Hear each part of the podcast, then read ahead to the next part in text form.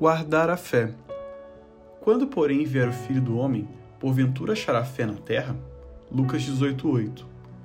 Onde você tem guardado sua fé? Nestes dias de dificuldades, caos, perdas irreparáveis, onde tem estado? Na vacina? Na medicina? Nos pronunciamentos? Onde tem depositado sua confiança, suas aflições, seus desabafos? A palavra de Lucas 18:8 diz que Jesus achará fé. Por qual motivo? Foi perguntado se achará a fé. Ou seja, anda em falta. Devemos confiar no nosso Deus, ter fé em suas promessas, ter a certeza que ele virá no piscar de olhar, como um ladrão sem avisar.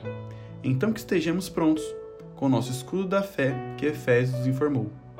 Que seus dias sejam repletos de fé, esperança e, acima de tudo, a presença do nosso Senhor Jesus.